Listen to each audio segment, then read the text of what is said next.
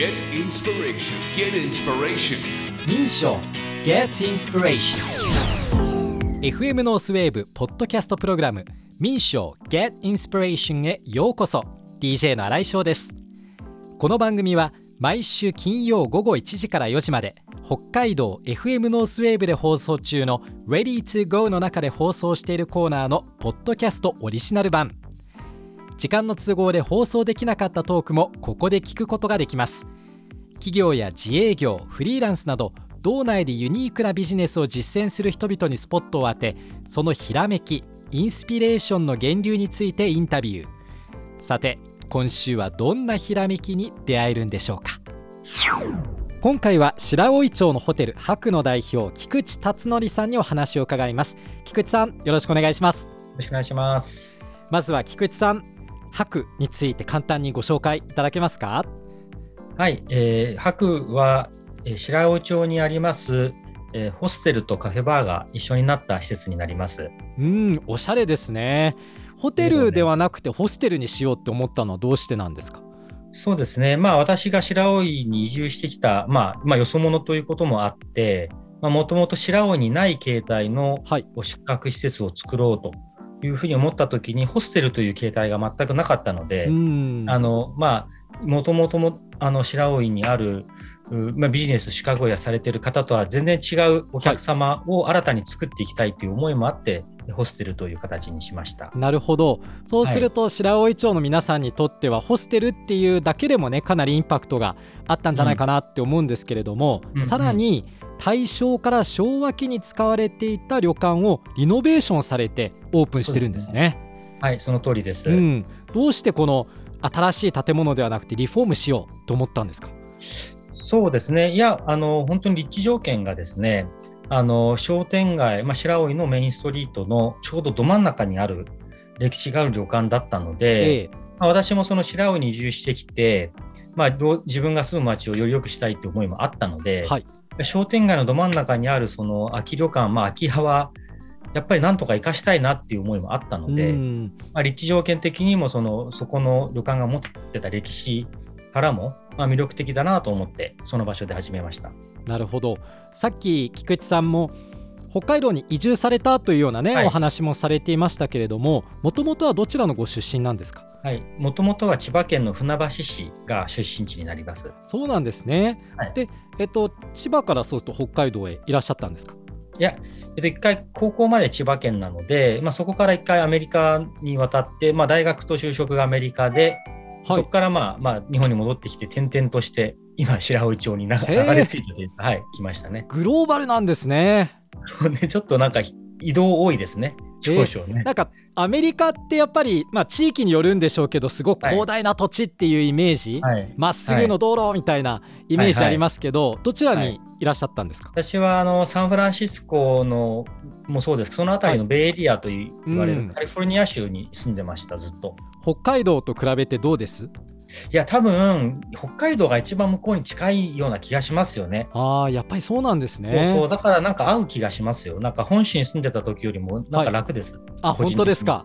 はい。ねえ。まあそういうことで今白老町で博を運営していらっしゃるわけなんですがこの博2つ特徴がありまして1つがあるものを生かす。そしてうんうん。2つ目が化石燃料に依存しないというのを理念にね掲げていらっしゃるっていうことでまずはあるものを生かす。これはどういう工夫をされてるんですか？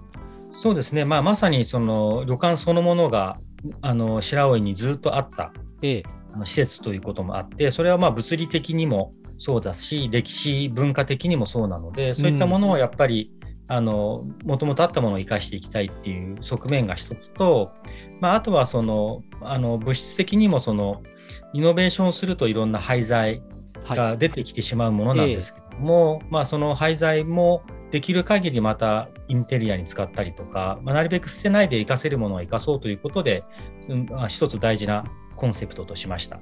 なるほどだからこれまでねあのいろんな白老町で住んできた人たちが作ってきたものも大事にしていきたいそうですねあ。と自分たちが出した、まあ、廃材なども有効活用したいっていうそういうところであるものを生かしたいと。はい。うん。なのであの白という名前は実はあのもともとあった旅館が柏村旅館という旅館の名前で、はい。その柏の字が木片に白と書くんですよね。ええ確かに。それ実は白って発音するんですよ。あそうなんですね。だから実は名前も、はい。あの実はもともとあった旅館からええ。来ているのと、あと白老も白なので、僕そのっちだけかなと。白旅館の柏村の柏の白、2つ取って命名しているっていうのその通りだと思いますね。そうなんですね、はい。うん。でさっきあの中にあるインテリアもねえー、とあるものを生かすなんていうお話されてたと思うんですが僕あのホームページで写真拝見しましてすごくはい。モダンだなって感じたんですよ。ああり。がとうございます。どういうところに生かされてるんですか？そうですね、一見モダンなんですけど、そこに使われているいろんなしつらいは実結構古いものを使ってたりはしていて、例えば、まあ、あのホステルのカウンターは、もともと旅館にあった木枠の冊子をバラバラにして、はい。その木枠の木の部分を全部つ組み立ててあのカウンターにしていたりであるとか、ええあとはまあ本当に至る所にそういう捨てられるものをあえて装飾に使ってあのなんだろうインテリア作ってる。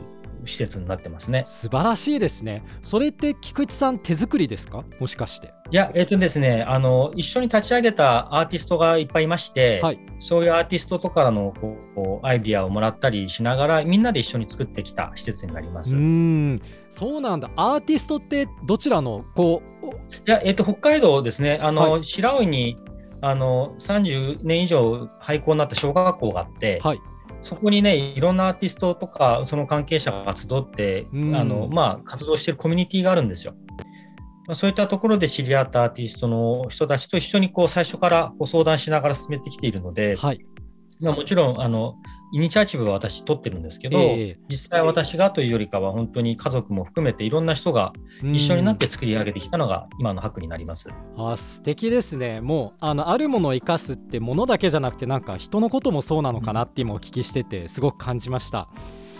であともう一つの理念、化石燃料に依存しない、これって簡単なように聞こえてなかなか難しいと思うんですよね。あめっちゃ難しいですよね。ねえこれどういうことやれ、されてるんですか？そうですね。今あのもちろんまだまだ十分だとは思っていないんですが特徴的なものとしてはバイオマスのボイラーを導入しまして、はい。まあ、熱源をなるべく化石燃料に依存しないで、まあ、給湯と暖房ですね、うん。をあの、まあ、木質系のもので賄おうということで、まあ、活動を推進してます。バイオマスボイラーってババイオマスってそもそもっていうところからなんかどういう仕組みなのか知りたいんですけど。そうですね、まあ、バイオマス、まあ、木じゃ木とか以外にも、ね、有機物、全部バイオマスになるんですけど、あのまあ、ボイラーの中、まあ、要は焼大きい焼却炉みたいなええ。ものでして、はい。あの木とか可燃ごみとか、いろんな燃やせるんですよね。うん。そうすると、その燃やした時の熱がおお湯に変えて、はいそれがもちろんそのシャワーとか給湯とかにも使えるし、まあ、それを熱交換器であの館内循環させれば暖房にもなるので、うん。もともと捨てられてしまうものを熱源に変えることによって、まあ、もちろん二酸化炭素も出さないので、その気候変動に対してもそのあのその抑制にも貢献できるし、うん。あとはもちろん灯油使うとか使わないかい。支出もね、あの経費も削減できるので。そうですよね。はい、今は結構ね 灯油も値上がりしてるからいや本当ですよ大事な取り組みだなとは思ってます。うん環境だけじゃなくてまあマネー的なところもねそうですもちろんいいそうですね。ことがあって、あとあの、はいこれも写真で拝見したんですけど薪ストーブもあるみたいですね、あそうですそうです。はいお。しゃれですねこれいいですよね。いいですよね。なんかて火の揺らめきって落ち着きません？いやもうなんかねなんて言うんですかね落ち着きますよね。うんだから見ててもあったかいし、ホステルでいろんな皆さんと交流できる場とかもあるんですか、あそうですね。あのカフェバーが併設されてますので、はい。あのすみません。今ちょっと私のね猫が来まして泣いてしまってます。すいません。いやあのカフェバーがありますのでそこではまあ宿泊者以外の方がもちろんあの飲食とか、はい。まあ、雑貨を見に来たりするので、まあ、うんそういったところで交流も生まれたりしてますよね。いや、うん。いいな。ホステル僕も結構ねあの20代の頃コロナ前はよくホステルに泊まって、日本とか世界とか回ってたのでうんううんんいつか伺いたいなって思いました。はい、ぜひぜひ。ありがとうございます。ではですね最後に今考えている今後の夢や目標などありましたらぜひお聞かせください、はい、そうですね、まあ、まずまだその博ができて4年目なので、あのコロナにどっぷり使って、うん。なかなか平常時であの営業できてなかったので、はいまあ、まあポストコロナになるのか、ウィズコロナになるか分かりませんけども、まあ、今の白をより良くしていくっていうのが一つですね。あともう一つは、今、実はあのすぐ近くにあのビールの工場を作ってまして、はい。あそうなんあですね。のクラフトビールの工場も作っ使っ作ってるので、また新しい事業ですね、ビールの事業とか、あとはまあアーティストと仲がいいので、まあ、ギャラリーみたいなものも作って、どんどんどんどんあの事業を多角化していこうかなというふうに思ってます。いやもう子猫ちゃんも大賛成って言ってますね。ですね、うるさいです、ニャーニャー。いやでもなんかすごく素敵な夢だなと思いました夢っていうか目標ですよね。クラフトビール。だから本当にはい。お酒も楽しめるし、音楽音楽じゃないや芸術もね楽しめると、まあ、はいいうことで、ぜひこれからもねさらなる進化を遂げていくであろう白の代表でいらっしゃいます菊池達則さんにお話を伺いました、今日どうもありがとうございました。はい、ありがとうございます。FM ノースウェーブポッドキャストプログラム民賞 Get Inspiration いかがでしたか？小企業フリーランスの助け合いの組織民賞について知りたい方はまずは民賞のホームページにアクセスしてみてくださいまた毎週金曜午後1時から4時まで北海道 FM ノースウェーブで放送中の Ready to Go こちらもぜひ聴いてみてください。ここではお送りできなかった音楽もたっぷりお届けしています。ポッドキャストプログラム民賞 Get Inspiration は毎週金曜日午後4時に更新します。次回もお楽しみに。